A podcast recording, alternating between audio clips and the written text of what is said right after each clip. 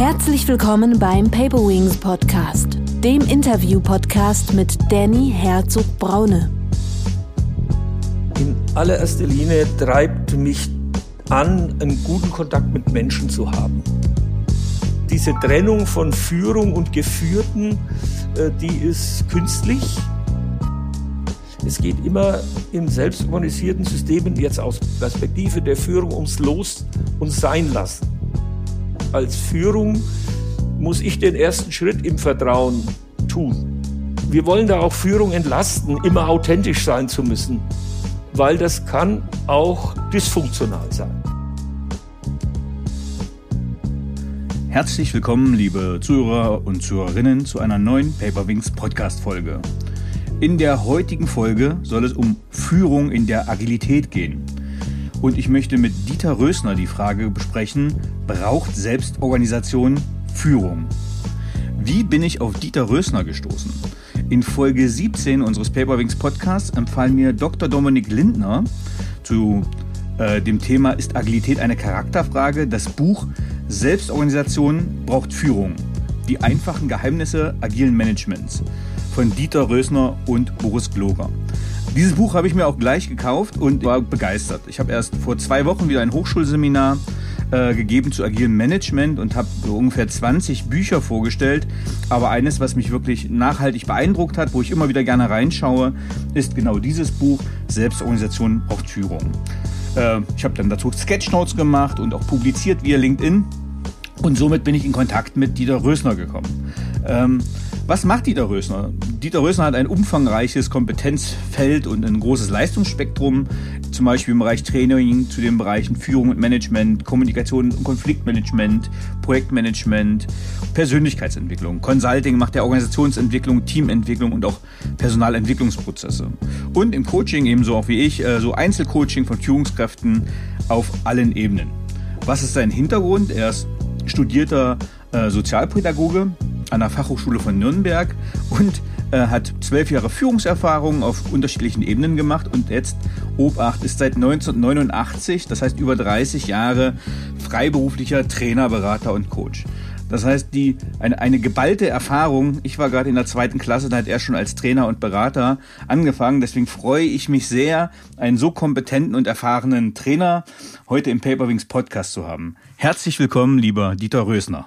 Vielen Dank, äh, lieber Danny, und für diese Einladung und für die Möglichkeit, mich mit dir auszutauschen und äh, meine Gedanken, die ja nicht erst seit dem Buch entstanden sind, sondern schon viel, viel früher, wie du es angedeutet hast, äh, einzubringen. Ich bin, ich bin gespannt, äh, wie sich unsere Kommunikation so entwickeln wird. Frag einfach zu und du kriegst die Antworten, die ich parat habe. Lieber Dieter, äh, als erstes, wie bist du die Person geworden, die du heute bist? Das ist eine wirklich äh, spannende Frage. Also da muss ich ganz früh anfangen, weil ich denke, ich habe als Kind der Nachkriegsära, der unmittelbaren Nachkriegsära, äh, sehr große Freiräume gehabt, was damals ja nicht selbstverständlich war. Und ich habe diese großen Freiräume, die mir meine Eltern in ihrer Vorstellung, wie man mit Kindern umgeht, zur Verfügung gestellt haben, äh, auch äh, weitlich genutzt. Sie kamen meiner Eigenschaft äh, der Neugier entgegen. Und deswegen habe ich immer geguckt und tu das heute noch, über Tellerrand zu gucken. Mein Ehrgeiz, Spaß an Herausforderungen und Lernen, das sind so die wesentlichen Elemente, die mich ausmachen und zu dem gemacht haben, was ich, was ich heute bin. Und das ist eine glückliche Fügung für diesen, für diesen Beruf, für diesen äh, Job als Trainer, Berater, Coach. Äh, was motiviert dich denn und was treibt dich an? Also ich denke, äh, in allererster Linie treibt mich an, einen guten Kontakt mit Menschen zu haben. Ich bin sehr kommunikationsorientiert. Ich habe ja schon den dritten Beruf quasi und in allen Berufen ging es immer um Menschen. Ja, auch studierter Sozialpädagoge hat seinen Fokus auf Menschen. Und äh, das Faszinierende, diese Unterschiedlichkeit von Menschen kennenzulernen, damit umzugehen, in einem gewissen Maße auch einen Einfluss äh, drauf haben zu dürfen und zu können, das äh, treibt mich an, das motiviert mich, äh, auch das Feedback, das ich bekomme. Ich muss auch sagen, Das hängt ja auch mit Ehrgeiz zusammen. Ich habe gern Erfolg. Ja, Misserfolg gefällt mir nicht so, obwohl er auch dazu gehört. Und äh, mich treibt auch an, mir Lebensmöglichkeit zu schaffen, indem ich das Leben genießen kann. Sprich, gutes Essen, bisschen Wein trinken, schön Auto fahren, was ja heute nicht mehr ganz so korrekt ist politisch. Aber das ist auch für mich ein wichtiger Antriebsfeder, mir das auch äh, gönnen zu können. Ja. Wie bist du zu dem Thema Agilität gekommen? Was begeistert dich an dem Thema? Fast zwei Fragen, nämlich das eine zu dem Thema Agilität bin ich tatsächlich, also Agilität, wie man es heute versteht, als eine Bewegung letztlich über den Boris Gloger gekommen. Ähm, und äh, aber letztlich Agilität ist ja erstmal ein Zustand, ja, äh, heißt Flexibilität, heißt Initiative, heißt aktiv sein, aber auch anpassungsfähig sein von der Wortherkunft her. Und das entspricht einfach ein Stück meinem Charakter. Und ich glaube, ich war auch schon vor Scrum agil.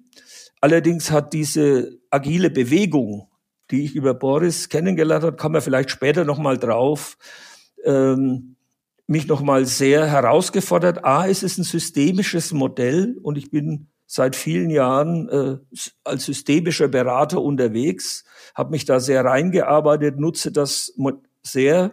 Dann ist der Fokus auf dem Menschen. Es ist eine schöne Balance von vielen guten Werten. Es ist eine Balance zwischen äh, Freiraum und Struktur und diese iterativen Prozesse, die die das agile, die agile Bewegung heute kennzeichnen in vielen äh, Methoden und Techniken. Das ist das, was mich von Anfang an sehr fasziniert hat. Da habe ich mich wiedergefunden, aber auch neue Impulse gesehen für mich. Äh, und das, äh, sowas macht einfach Spaß. Jetzt habe ich als Einstiegsfrage in das Hauptthema direkt eine ganz fiese Frage reingebaut, denn es ist quasi der Untertitel eures Buches, die einfachen Geheimnisse agilen Managements. Was sind denn die einfachen Geheimnisse agilen Managements? Äh, da fange ich jetzt mal mit, einer, mit einem äh, mit einem Brecht-Zitat an, abgewandelt, äh, der so schön sagt, äh, also das die Abwandlung heißt, Agilität ist das Einfache, was schwer zu machen ist. Ja. Mhm. Weil es ist eigentlich einfach, aber eigentlich auch wieder gar nicht. Einfach ist, Führung zu übernehmen. Übernimm halt Führung, wenn du schon in so einer Funktion bist. Und mach nicht rum. Ja. Einfach ist es, äh, das Team in den Fokus zu nehmen und darauf zu vertrauen, dass da eine unglaubliche Synergie möglich ist einfach ist, äh, Respekt zu haben, Vertrauen und Mut. Das sind eigentlich ja, ein, einfache äh, Eigenschaften, Verhaltensweisen. Ähm, aber wie gesagt, äh, das hat auch seine Tücken. Äh, dann würde ich mal sagen, so dieses gehirngerechte Agieren, was, was heute durch die Hirnforschung sehr stark in die Führung eingegangen, Führungstheorie und Führungspraxis eingegangen ist, das sind eigentlich alles selbstverständliche Dinge. Ja, äh, aber äh, sie müssen halt auch gelebt werden. Und von daher letztlich kann man sagen, äh, ein vernünftiger Mensch müsste das eigentlich gut können, ein vernünftiger Manager oder äh, Leader.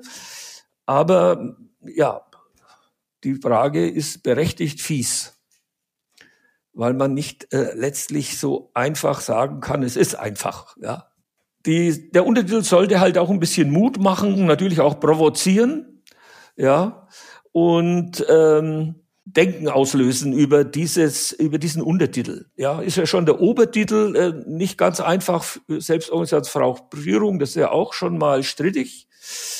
Und der Untertitel, der setzt da noch mal eins drauf. Also, weil genau diese Diskussion oder diesen Austausch habe ich halt ganz viel genau zu diesem Thema Selbstorganisation. Wenn ich in Unternehmen reingehe, die agiler, dynamischer werden wollen, selbst organisierter werden wollen, dann ist die Frage, wie, wie stark ist Führung noch gefragt? Wie stark macht sich äh, eine Führungskraft obsolet? Ich bin ja, als ausgebildeter Offizier grundsätzlich natürlich ein Freund von Führung, weil ich so sozialisiert wurde, kenne aber auch quasi auch schon die Auftragstaktik, das heißt die Delegation der Umsetzungsverantwortung. Und ähm, ich habe letztens eine Diskussion gehabt mit Lena Marbacher, auch hier im Podcast von den neuen Narrativen, wo ich über Führung gesprochen habe und es gibt, glaube ich, noch es liegen noch ein paar unterschiedliche Ansichten dazu vor.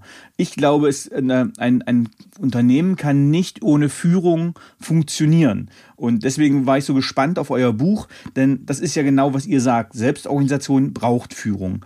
Aber welche Art von Führung oder wie sieht die Führung in selbstorganisierten Systemen aus? Genau, das ist äh, erstmal äh, bestätige ich das nochmal, was du gesagt hast. Wir stehen hundertprozentig äh, und ich jetzt hundertprozentig hinter der Aussage, Selbstorganisation, äh, Selbstorganisation braucht Führung. Äh, diese Trennung von Führung und Geführten, äh, die ist künstlich, ethisch, moralisch bedingt. Äh, Selbstführung ist immer ein äh, funktionaler Teil von Selbstorganisation. Wie sie gehandhabt wird, das ist, äh, das ist natürlich ähm, die Krux dann oder die Frage, die man sich stellen muss, äh, wenn man akzeptiert, dass Führung grundsätzlich äh, notwendig ist. Äh, wie führe ich in, in selbstorganisierten Systemen? Einmal durch das Dasein, also durch Präsenz. Und da kommen wir schon wieder zu so einem äh, ambivalenten Phänomen. Präsenz heißt, muss ich jetzt dauernd da sein? Äh, Präsenz hat ja auch was damit zu tun, wenn ich einmal komme und die Leute sagen jetzt, das hat uns geholfen, das gibt uns Sicherheit, wir haben jetzt wieder eine Orientierung, äh, dann äh, war ich präsent. Da muss mhm. ich nicht täglich zwölfmal äh, erscheinen, aufscheinen. Ja, das ist so ein ganz wichtiger Punkt, dass Dasein ähm, im Sinne von einer zielgerichteten Präsenz dort, wo nötig, wo stimmig. Ne, das sind wir auch in so einer Nähe-Distanz-Fragestellung. Äh, es braucht beides. Es braucht eine gewisse Nähe und die geht halt auch nur durch Kontakt.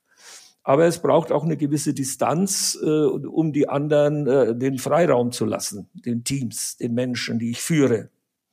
Es geht immer in selbstorganisierten Systemen jetzt aus Perspektive der Führung ums Los und Sein lassen. Also sein lassen von alten Gewohnheiten, loslassen von, von dem, wo ich glaube, ich kann es besser als die anderen, was sehr häufig ein Irrtum ist. Ja. Also dieses bewusste Umgehen mit Loslassen und Sein lassen ist ein entscheidendes Element selbstorganisierter Führung. Äh, Modell sein, Empathie, mhm. ja, äh, einen Vertrauensvorschuss geben, das ist ein ganz wichtiger Punkt. Also da brauche ich eine gewisse Risikobereitschaft. Als Führung muss ich den ersten Schritt im Vertrauen tun. Ja, und nicht darauf warten, äh, dass die anderen äh, mir vertrauen, sondern ich muss den anderen erstmal vertrauen und dann äh, dafür sorgen, dass ein Vertrauensaufbau entsteht. Es geht natürlich immer um das Schaffen auch von Rahmenbedingungen, von Setting, in der sich die Selbstorganisation äh, beziehungsweise derer, die jetzt nicht in der Führung sind, entwickeln kann. Dazu muss ich sie einladen. Das ist für mich auch ein wesentliches Element von Führung in selbstorganisierten Systemen, eben nicht zu bestimmen, dort, soweit es überhaupt geht, sondern einzuladen. Und einladen heißt, ich muss was Attraktives anbieten. Zum Beispiel ein attraktives Setting. Oder da kommen wir vielleicht noch drauf, an attraktiven Purpose oder Sinn. Äh, ein Warum. Zum selbstorganisierten Führen gehört aber auch ein äh, funktionaler Umgang mit Macht. Macht nicht verleugnen, sondern sie funktional einsetzen, wo nötig. Ja, und da muss ich halt aufs Feedback hören, ob ich das funktional tue oder nicht. Ja. Partizipation ermöglichen, das sind ja Schlagworte, da könnte ich jetzt noch viele erzählen. Aber ich denke, das Wesentliche, was für mich entscheidend ist, Präsenz, Umgang mit Macht, Vertrauen, Modell sein, das sind so die wesentlichen Elemente von Selbstführen in selbstorganisierten Systemen. Also ähm, in meiner Warnung, ich glaube, im Buch habt ihr es auch nochmal drin gehabt. Ich glaube, es gab diese drei Funktionen nochmal, Manager, Leader und Berater. Und ähm, ich habe jetzt gerade in dem Führungskräfte-Coaching auch wieder diese ja, unterschiedlichen Führungsstile besprochen und habe gesagt, im Prinzip bedarf es immer eines situativen Führungsstils. Und ich glaube, das ist ja dann hier ähnlich, wenn ich sage, okay, es ist, glaube ich, immer sehr individuell abhängig. Also wer braucht welche Führung? Braucht jemand fachliche Führung? Braucht jemand eine Richtung? Oder braucht jemand einfach wirklich bloß Vertrauen und Freiheit, dass er jetzt zum Beispiel im Homeoffice weiß, okay, wenn ich eine Frage habe, kann ich meinen Chef anrufen und dann ist er erreichbar und er vertraut mir, dass ich jetzt einfach im Homeoffice meine Arbeit mache. Würdest du das bestätigen oder siehst du das ähnlich? Das sehe ich ähnlich, ja. Auf alle Fälle. Dort, wo es um, um die Führung der einzelnen Menschen geht, Mitarbeitenden geht, äh, da ist das genau äh, der Aspekt. Und äh, der andere Fokus ist ja auf das Team zu schauen und zu gucken, was kann das Team selbst erledigen.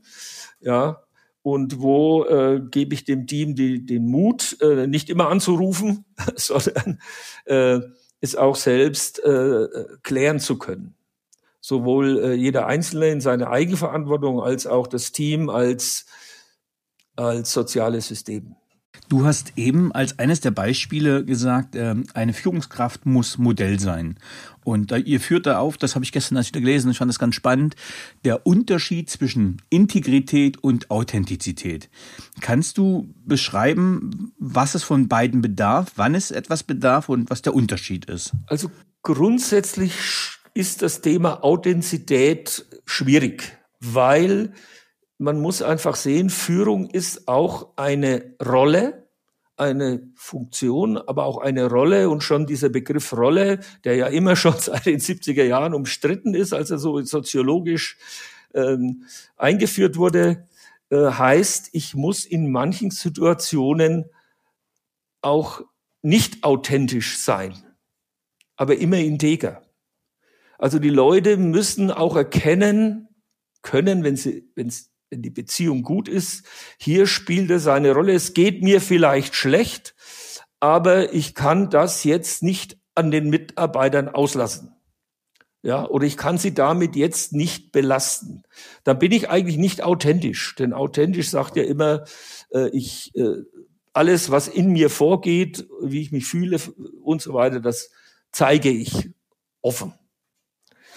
Äh, das widerspricht äh, eben einfach auch diesem Rollenmuster und ist nicht immer funkt funktional. Das heißt, ich muss auch eine Rolle spielen können äh, und nicht authentisch sein. Aber es darf, es muss integer sein. Also die Menschen müssen mir das auch abnehmen, dass diese Rolle nicht gegen sie gerichtet ist, sondern dass sie eben ein Teil meines Jobs ist. Und jeder andere spielt ja auch eine Rolle. Jeder Mitarbeiter oder Mitarbeiterin wenn auch keine so fokussierte. Ne? Also ich glaube, diese, ich, wir wollen da auch Führung entlasten, immer authentisch sein zu müssen, weil das kann auch dysfunktional sein. Ne? Also du kennst das auch, jetzt geht dir nicht so gut im Training, du stellst dich vor zwölf Leute hin, mhm. aber die merken das nicht. Die merken das nicht, weil du ein guter Schauspieler bist oder Rollenspieler bist. Und weil du sagst, das würde dem Thema, meiner Intention, dem Wohlbefinden meiner Leute, die da sitzen und die von mir äh, zu Recht was erwarten, äh, widersprechen. Und die müssen jetzt mit mir äh, drei Stunden weinen, bis wir uns dann wieder erholt haben. Bloß weil ich authentisch sein will. Da bin ich nicht authentisch. Also das ist okay, meiner Meinung nach. Ähm, jetzt ist ja Selbstorganisation und agiles Management soll ja die Antwort sein auf die VUCA-Welt, also auf eine ja, volatile, unsichere, komplexe und mehrdeutige Welt. Ja. Ähm, wie gehe ich mit der Komplexität um? Also was sind eure Lösungen oder was sind deine Vorschläge, um mit Komplexität zu hantieren und sie ja, zu beherrschen? Also das das ist schon mal ein kritischer Begriff. Äh, sorry, äh, lieber Danny, wenn ich sage, beherrschen kann man sie nicht. Man kann mit ihr arbeiten. Mhm. Da geht schon mal los. Das anzunehmen, dass Komplexität nicht beherrschbar ist, sonst wäre es nicht Komplexität, sondern wäre es Kompliziertheit. Ja. Also das erste, der agile Umgang mit Komplexität heißt diese annehmen, akzeptieren, ja sogar positiv bewerten, denn in dieser Komplexität stecken ja auch Chancen. Äh, es stecken eben die Chancen drin, Entscheidungen zu treffen, die ein hohes Risiko haben, aber die unglaublich erfolgreich sein können. Da gibt's ja tausende von Beispielen in den, in den letzten äh, zehn Jahren und vorher natürlich auch schon. Also annehmen, positiv bewerten, äh, man kann versuchen, gewisse Transparenz herzustellen, aber auch hier zu wissen, ich kann nicht so viel Informationen gewinnen, dass ich eine absolute Sicherheit habe. Kann man vergessen. Und ich muss als Führungskraft immer wieder entscheiden, wo fange ich jetzt mal an und wo strebe ich nach einem gewissen äh, nach einer gewissen äh, Stabilität äh, als Ausgangslage. Ein wesentliches Element, was ich sehe auch, ist Komplexität gegebenenfalls erhöhen. Mhm. Ne, wenn ich also zwei Vorschläge habe ähm, äh, und kann mich nicht recht entscheiden, äh, welche ich davon nehme als Lösung, ja, dann suche ich halt vielleicht fünf. Das erhöht natürlich die Komplexität, aber es erhöht auch meine Chancen, möglicherweise etwas zu finden, was in den zwei Lösungen nicht drin gewesen wäre. Also ähm, von daher Komplexität nicht zu reduzieren, äh, was der Klassiker ist, ähm, möglichst zu kontrollieren, vergessen wir, sondern gegebenenfalls erhöhen, um mehr Optionen zu haben in bestimmten Situationen. Kannst du das plastisch machen? Also ich versuche jetzt gerade, ich vielleicht können wir es mal äh, an einem Beispiel machen. Also ich will jetzt keine Ahnung ein Produkt zum Beispiel entwerfen und ähm, ich weiß nicht, ob der Markt das annimmt etc. Und jetzt sagst du, dann lass uns noch fünf weitere Produktvarianten kreieren. Aber ähm, ich wollte jetzt redu ja, Komplexität reduzieren und du willst die erweitern. Aber wie komme ich denn dann zu einem, zum Beispiel Produkt, einer Dienstleistung, zu einer Lösung, zu einem Ergebnis? Also ich denke, ein, ein klasse Methodik, ein klasse Format ist da Design Thinking. Mhm. Ja, das ist für mich ein klassisches Format. Ich habe damit auch schon mehrfach gearbeitet, das Komplexität erstmal erhöht, weil es unglaublich viele zusätzliche Informationen in einen äh, zum Beispiel Projektvorlauf äh, einspeist. Irgendwann muss ich mich natürlich dann entscheiden und da im Design Thinking habe ich ja dann die, die, die Kundenperspektive, ich führe den Kunden visuell ein, äh, virtuell ein oder ich befrage ihn und, und, und.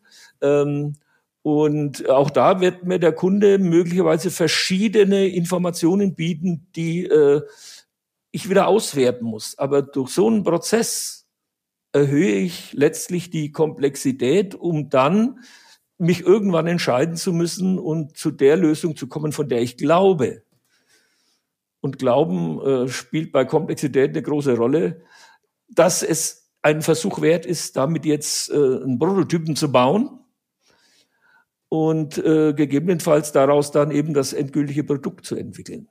Okay, das ist ein gutes Beispiel, das habe ich jetzt verstanden. Ich kenne das ja auch aus so diesem Design Thinking, dass man diesen, ja, diesen Kanal, diesen Trichter erstmal ganz weit aufmacht, ganz viele Ideen reinholt, genau. äh, möglichst viele Variablen einfach ausprobiert, reinnimmt, um dann quasi ja den Trichter wieder zu verdichten, um eine Idee zu finden. Okay, das, das verstehe ich. Okay. Ihr schreibt in eurem Buch über eine Kultur des Gelingens. Was ist eine Kultur des Gelingens? Ja, Kultur des Gelingens äh, heißt eben letztlich ähm, Begeisterungen, Emotionen wecken. Denn äh, wenn Menschen begeistert sind, wenn sie äh, emotional an etwas herangehen, dann ähm, ist die Wahrscheinlichkeit, dass Dinge gelingen, äh, sehr hoch. Äh, ich bin ein großer Fußballfan seit meiner Kindheit und verfolge äh, Fußball jedes Wochenende und äh, für mich ist Fußball im DV immer eine sehr spannende oder auch entspannende Geschichte. Und ähm, ich schätze mal der der der Club, oder? Auch da sieht man, der wenn, FC, FC Nürnberg, oder? Äh, ja, der Club, äh, das ist vielleicht gerade so ein Beispiel, wo man so das Gefühl hat, die wirkliche Begeisterung ist in dieser Mannschaft nicht drin. Okay. Es wird mehr gejammert äh, auf allen Ebenen als wirklich begeistert äh, Fußball gespielt. Und äh, vielleicht sind zu wenig begeisterungsfähige äh, Spieler da, man weiß es nicht. Auf alle Fälle sind die erfolgreichsten Mannschaften immer die, äh, die mit einer hohen Emotionalität äh, in, die, in, die, in die Spiele gehen. Das ist ein ganz wesentlicher Faktor. Ja. Ich muss natürlich äh, jedem die Möglichkeit geben, auch sein Bestes zu geben. Das ist ein ganz wichtiges Element, äh, damit etwas gelingt. Also wenn ich die Leute einschränke und ihre wirklichen Kompetenzen nicht nutze, dann, äh, dann gelingt halt nicht so viel. Der Klassiker ist eben, in, in, ich habe das sehr häufig erlebt in den 30 Jahren fast, die ich jetzt diesen, diese Aufgabe mache, dass eben die Führungskräfte gesagt haben, der hat an dem Platz zu bleiben, wo ich ihn hingesetzt habe, obwohl er da null äh, sein Bestes geben kann. Ne, der kommt ja dazu, äh, woanders hinzuwollen, äh, um, um sich selbst zu verwirklichen. Ja, also das ist, denke ich, ein wichtiges äh, Element. Autonomie, Eigenverantwortung ähm, zulassen, Fragen vor Sagen, sage ich immer, äh, weil durch Sagen grenze ich die Menschen ein, durch Vorgaben. Wenn ich frage, äh, wie, wie stellst du dir das vor? Ne? dann äh, fühlen sich die Menschen mitgenommen, fühlen sich die Menschen eingezogen. Was ich sehr wichtig finde, Erfolge ermöglichen und feiern. Mhm. Das ist ja auch in der, in der IT-Szene, in der Start-up-Szene so eine, so eine Geschichte, äh, die ich am Anfang auch immer etwas skeptisch angeguckt habe, ja. Aber äh, irgendwann verstanden habe, dass das ein Erfolgsgeheimnis ist, ein Gelingensgeheimnis, auch nach einem Sprint, nach einem erfolgreichen Sprint sagen zu können, komm, lasst uns mal ein Gläschen auf ein Gläschen anstoßen. Ja, das ist in in, äh, in klassischen hierarchischen äh, Strukturen sehr überhaupt nicht üblich. Ne? Und dann wundert mich sich, dass die Projekte so zäh sind und die Leute gezwungenermaßen ja hin verordnet werden müssen, anstatt äh, begeistert äh, da reinzugehen. Empowerment, ja. Optimismus, das sind so Dinge, die äh, also das, das Glas halb voll statt halb leer, äh, das sind alles Elemente, die zur Kultur des Gelingens äh, entscheidend äh, beitragen. Und letztlich auch sowas wie, wie eine Fehlerkultur, ne? also eine positive. Wenn wir jetzt ein, ich nehme mal das Beispiel eines klassischen KMUs, wir nehmen hier ein Maschinenbauunternehmen, äh, Inhaber geführt, 250 Mitarbeiter. Und der erkennt, äh, der Senior übergibt zum Beispiel an die Tochter und äh, die möchte das Ganze ja, agiler, selbstorganisierter gestalten. Welche Strukturen müssen denn geschaffen werden, damit so selbstorganisierte Systeme gelingen? Also äh, Strukturen sind immer in der Regel äh, feste äh, Formate, die helfen, äh, sich zu orientieren. Und da ist ein ganz wichtiges, vielleicht ganz entscheidendes agiles Strukturelement sind differenzierte Meetingformate. Mhm. Äh, also sie sind ja in, in, so einem Modell wie Scrum äh, inhärent, also das heißt äh, Dailies und Reviews und ähm, und äh, Retrospektiven und das war auch in der Anfangsphase. Ich war bei vielen Einführungen äh, dabei, äh, beteiligt. Ähm, das war immer ein stressig erstmal. Ja, solche enge Mieten. Wir wollen doch Freiräume und jetzt müssen wir uns jeden Tag äh, früh treffen. Ja, aber diese diese Meetingstrukturen sowohl im Kleinen, also so ein Daily, als auch größere Open Space, zum Beispiel World Cafés einzusetzen, um die Mitarbeiter mitzunehmen. Äh, das sind entscheidende Strukturelemente äh, meiner Meinung nach. Dann wirkungsvolle Entscheidungsprozesse. Wie fällen wir Entscheidungen? Äh, was ich seit vielen Jahren als größtes Problem in der Projektarbeit höre, ist, bei uns wird nichts entschieden. Hm. Oder Entscheidungen dauern ewig und immer. Hm. Ja weil zu viele mitmischen, was weiß ich. Also äh, Entscheidungsprozesse, wo methodisch klar ist, wie bringt man schnell eine Entscheidung her. Das halte ich für ein ganz wichtiges äh, äh, Element von Struktur, dann die Projektstrukturen insgesamt, ne, ob das jetzt Scrum ist, ob es ein Hybridmodell ist, was ich auch sehr erfolgreich erlebt habe, ob es Kanban-Modelle sind. Äh, das sind für mich Strukturaspekte, aber auch Skalierungsstrukturen. Ja, also wie lösen wir Silos auf? Das ist ja auch eine Struktur, die leider hinderlich oft ist und dysfunktional. Welche neuen Strukturen, äh, zum Beispiel selbstorganisierte, äh, siloübergreifende Teams, das ist ja auch wieder eine neue Strukturform, schaffen wir äh, um agiler, um agiler zu werden.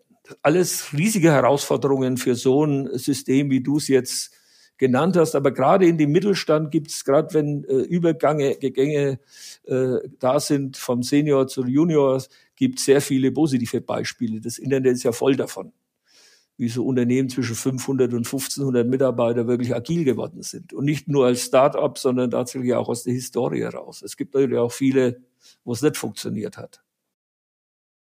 Spannend. Welche Anreizsysteme kann ich schaffen? Also ich bin ja ein, äh, ein Sprenger-Fan. Ich weiß nicht, ob, ist dir ein Begriff, ne? Der Herr Sprenger, Mythos, Motivation. Reinhard K. Sprenger? Reinhard K. Sprenger, einer der erfolgreichsten, ja, ja sage ich mal, Schrift, äh, äh, Writer in, dem Wirtschafts, äh, in der Wirtschaftsliteratur. Äh, ich bin schon ein Fan von ihm, weil er sehr kluge Dinge sagt. Das ich muss nicht alles gutieren, aber seit Mythos Motivation ist ja klar, Anreizsysteme lehnt er bis heute stringent ab. Also monetäre mhm. vor allem. Ja. Mhm. Wir sprechen ja da auch in unserem Buch eher von Anerkennungssystemen. Mhm. Und äh, ich glaube, da gibt's schon einige Aspekte, wie zum Beispiel gute Führung. Ja. Die meisten Menschen kündigen in einem Betrieb, weil die Führung schlecht ist oder weil sie die Führung als nicht adäquat erleben. Ja äh, gute Teamarbeit. Ja. Da sind wir wieder bei der Kultur des Gelingens. Wenn ich die Möglichkeit habe, Menschen in einem guten sozialen Zusammenhang mit Zugehörigkeit, mit Erfolgsmöglichkeit äh, zu bringen, äh, dann ist das für viele ein Anreiz. Äh, spannende Aufgaben, klar. Ne? Also da haben wir gerade auch schon mal kurz drüber. Äh, individuelle Beachtung und Anerkennung. Ja, nicht Lob, mit, muss man vorsichtig damit umgehen, aber das Wahrnehmen von Menschen in ihrem, in ihrer Existenz im System, in dem, was sie ihr Bestes geben wollen, äh, das ist schon mal äh, ganz entscheidend. Ich bin kein Fan von, war noch nie ein Fan von Beurteilungssystemen. Ich habe das selber als Führungskraft äh, ausgehalten und musste es auch weiter pflegen. Das war halt so Tradition, so mit Noten eins bis fünf und äh, verbunden mit äh, Entlohnung und, und so weiter. Auch Zielvereinbarungssysteme, in denen solche äh, Anreize verbunden sind, das bin ich, bin ich kein Fan davon. Äh, von daher, ich denke, gute Führung, gute Teamarbeit, äh, sinnvolle Aufgaben, äh, Lösungsorientierung, also auch positiv, da waren wir heute schon mal mit Optimismus an die Dinge rangehen. Äh, das ist Anreiz genug. Es hat mir immer genügt. Auch zu sagen, komm, gehen wir mal Samstag auch rein, wenn es nötig ist. Äh, und nicht gefragt, gibt's da zehn Euro mehr? Ja, das war damals D-Mark bei mir natürlich noch. Ja.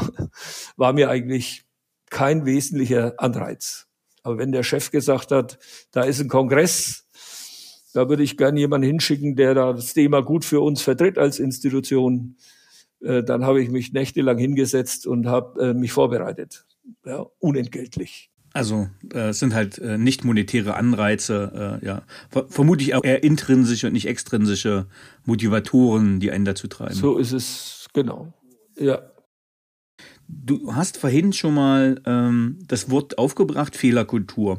Ähm, welche Bedeutung hat die Fehlerkultur? Also ich denke, die Fehlerkultur hat eine sehr hohe Bedeutung, weil der Umgang mit Fehlern ist sehr stark biografisch. Sowohl von denen, die Fehler begehen, als auch von denen, die Fehler, ähm, die Fehler bewerten und Feedback geben müssen, auch wenn Fehler passieren. Und diese biografischen Entwicklungen sind ganz selten äh, positiv. Sie sind sehr häufig negativ besetzt und dann setzt sich natürlich äh, im Erwachsenenleben dieses Muster Fehler nicht zugeben, Fehler verduschen, Ausreden finden, einfach weiter fort und das äh, ist einer agilen Kultur nicht hilfreich. Ja, also Fehler quasi als Teil der Arbeit. Wer, es gibt ja das Sprichwort, wer, wer nichts arbeitet, macht auch keine Fehler. Ne? Wir gehen davon aus, ich gehe davon aus, dass Fehler ganz, ganz, ganz selten wissentlich passieren, absichtlich. Ne? Auch hier wieder Fußball, ja. Club hat wieder auf zwei, Grund zwei individuelle Fehler verloren am Wochenende. Das haben die nicht absichtlich gemacht, ja. Sondern das passiert halt äh, in so einem komplexen Spiel wie Fußball. Und ähm, da positiv drauf zu reagieren, das äh, als Chance zu sehen, äh, zu überlegen, was, was heißt das jetzt und wie können wir es äh, ausba ausbaden, beziehungsweise äh, was können wir daraus A lernen, aber auch wie können wir es verhindern, dass diese Fehler wieder auftreten. Wohl wissend, es werden immer wieder mal Fehler auftreten. Das ist die entscheidende äh, Fehlerkultur, ja, die man braucht, um agil arbeiten zu können. Und man muss damit eben riskieren, dass es eben Menschen gibt, die sowas auch ausnutzen. Das gehört dazu. Äh, lieber Dieter, vielen Dank, dass du uns schon mal einen Einblick gegeben hast. Also äh, ich kann den Zuhörerinnen und Zuhörern nur dieses Buch wirklich empfehlen. Selbstorganisationen braucht Führung. Das ist vor allem, was ich sehr schätze, das ist bei deutschen Büchern nicht immer so. Es ist sehr gut strukturiert und aufbereitet. Das heißt, man kann es gut als Nachschlagewerk nutzen. Man kann es auch einmal mal quer durchblättern. Danke. Und dann würde ich nämlich jetzt zu dem Persönlichen kommen. Mhm. Ähm, Dieter, auf welche berufliche Leistung bist du besonders stolz? Äh, dreimal ganz unterschiedliche Berufs, Berufe gewählt zu haben. Mein erster Beruf war Briefträger. Ja. Der zweite war dann äh, als Sozialpädagoge, Führungskraft in einer Einrichtung für schwerst oder schwer erziehbare, wie man damals noch gesagt hat. Heute gibt es sicher einen politisch besseren Begriff, äh, männliche Jugendliche und dann in diese Selbstständigkeit hineingegangen zu sein äh, und da auch äh, durchaus erfolgreich gewesen zu sein. Äh, und äh, immer die, ja, innovativ mich äh, in diesem, in diesem Arbeitsfeld äh, des Trainers, Beraters, Coaches auch bewegt zu haben. Ja, nicht stehen geblieben zu sein.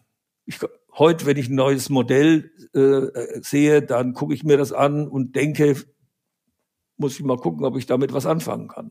Hm, welche Fähigkeit bzw. Fertigkeit möchtest du gerne haben, die du noch nicht hast?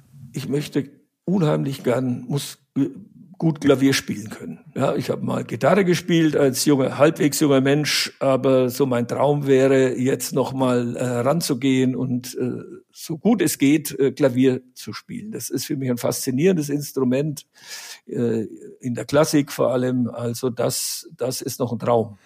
Ähm, die nächste Frage, so bin ich erst auf dein Buch gestoßen. Welches Buch hat dich am meisten geprägt oder dein Leben beeinflusst?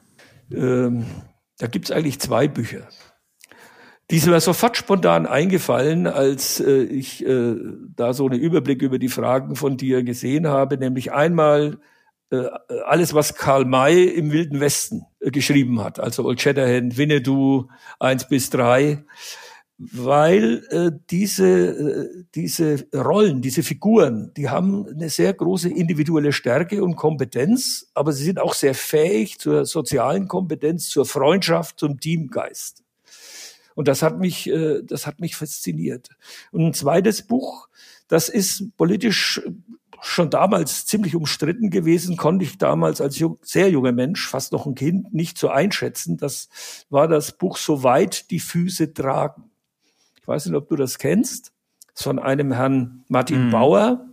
Das ist ein Kriegsbuch, oder? Und da geht's um ein Kriegsgefangener, der in, äh, in Sibirien gefangen wird, ausbricht und über mhm. ganz Asien dann irgendwann wieder zu Hause genau. ankommt genau. und sich da und auch da haben wir diese Ausdauer, dieses sich durchbeißen, aber auch in der Lage zu sein, äh, unterwegs Unterstützung sich zu holen, Freundschaften zu schließen das hat mich fasziniert und das ist für mich sehr prägend gewesen auch Unterstützung anzunehmen und als positiv zu bewerten. Ja, ich kenne das Buch tatsächlich nur aus dem Regal von meinem Vater äh, und auch vom Hören sagen, aber ich habe es noch nicht gelesen. Ähm, wer waren die drei Menschen, die den größten Einfluss auf deine berufliche Entwicklung hatten? Also äh, muss ich eigentlich vier Menschen nennen, Entschuldigung. Äh, einmal, weil die sehe ich als Einheit, meine Eltern, weil die haben wir eine hohe Arbeitsethik vermittelt. Also Arbeit gehört zum Leben dazu. Es ist nicht vorstellbar, dass man nicht arbeitet. Ja, es waren einfache Menschen und mein Vater, der war äh, am Bau und wenn der im Winter keine Arbeit hatte, war er ungenießbar, ja, weil er wollte arbeiten. Hm. Dann hat er halt irgendwas gesucht, äh, um das überhaupt auszuhalten. Und diese, diese Ethik, dass Arbeit ein wichtiges Element des Lebens ist, äh, dass man da viel draus ziehen kann, das war der erste Einfluss. Der zweite war äh, mein Partner, als ich die, das erste Trainingsunternehmen mitgegründet habe, Contrain GmbH, Herbert Namokel, äh, der mir den Mut gegeben hat und gemacht hat, mich selbstständig zu machen. Ist in meiner Biografie nicht vorgesehen, gab es nie selbstständige Freiberufler und der mich auch in dieses äh, Thema Moderation und, und Training gut eingeführt hat. Und was bei ihm faszinierend war, zur damaligen Zeit schon, es geht immer um den Kunden. Also ein unglaublich positives Verhältnis zu den Kunden aufgebaut. Und das ist für mich der rote Faden bis heute. Ich habe Kunden, bei denen bin ich seit 25 Jahren im Geschäft. Und Boris Kloger als, haben wir ja mehrfach erwähnt, als äh, agiler Guru. Ich würde gerade sagen, wir haben ihn ein paar Mal erwähnt. Äh, wir haben jetzt aber der Zuhörerschaft, die ihn vielleicht nicht kennt, noch nicht gesagt, äh, wer Boris Gloger wirklich ist. Vielleicht kannst du noch mal ein, zwei Worte zu Boris sagen. Also Boris Gloger ist der, äh, der erste, denke ich, wirklich einer der, oder sagen wir einer der ersten, der Scrum äh, vertreten hat und Agilität vertreten hat in den äh, späten Zehner Jahren, also 2008, 2009 der dann 2010 sein eigenes äh, Trainingsunternehmen gegründet hat, Boris Gloger Consulting, das bis heute sehr erfolgreicher Markt ist, äh, immer wächst, auch in der virtuellen Corona-Phase. Und der, würde ich mal meinen, einer der wirklichen Experten äh, ist, was dieses Thema Agilität, agile Transformationen, das hat sich unheimlich erweitert, das Spektrum auch äh, äh und ähm, von daher war er der Erste eigentlich, der, der mir da diese, dieses Denkmuster mit all den Facetten äh, zur Verfügung gestellt hat. Und ich durfte dabei sein, als das Unternehmen angewachsen ist als Kooperationspartner und das hat diese letzte Phase bisher meines beruflichen äh, Lebens sehr positiv beeinflusst. Ja, also ich kann das auch nur bestätigen, immer wenn ich mal irgendwo recherchiere, Thema Agilität, äh, Selbstorganisation, ich treffe auch immer wieder auf äh, entweder auf Berater von Boris Gloger Consulting oder auf seinen Namen. Also ähm, wo vorher war es mir nicht so vertraut, aber wenn man in dem Themenbereich erstmal drin ist, ist das äh, ja eine äh, ein, ein, ein wichtiger Name, der immer wieder auftaucht. Was möchtest du am Ende deines Lebens von dir sagen können, erreicht zu haben? Also ich möchte ein gemochter, guter Vater und äh, äh Ehemann und Großvater sein, äh, gesehen werden und äh, ein insgesamt akzeptabler Mensch, äh, mit dem man ganz gut äh, zusammen sein konnte und von dem man mit viel Glück auch etwas profitieren konnte. Sehr schön und äh, auch bescheiden. Hast du ein Lebensmotto und wenn ja, wie lautet es? Äh, Lebensmotto, da ist mir, fällt mir ein, äh, ein Lied, das ich sehr faszinierend finde, von Franz Lehar aus einer Operette, das heißt, Freunde, das Leben ist lebenswert. So einfach. Sehr schön. Danach kann nichts mehr kommen. Lieber Dieter Rösner, vielen lieben Dank, dass du dir Zeit genommen hast für diesen Podcast. Ich bedanke mich bei dir ganz herzlich, hat Spaß gemacht. Sehr gerne und wiederhören. So, liebe Zuhörerinnen und Zuhörer, ich hoffe, Ihnen hat dieser Podcast gefallen. Wenn er Ihnen gefallen hat, hinterlassen Sie gerne ein Abo, eine positive Bewertung und empfehlen Sie diesen Podcast weiter. Bleiben Sie gesund. Mit besten Grüßen, Ihr Danny Herzog Braune.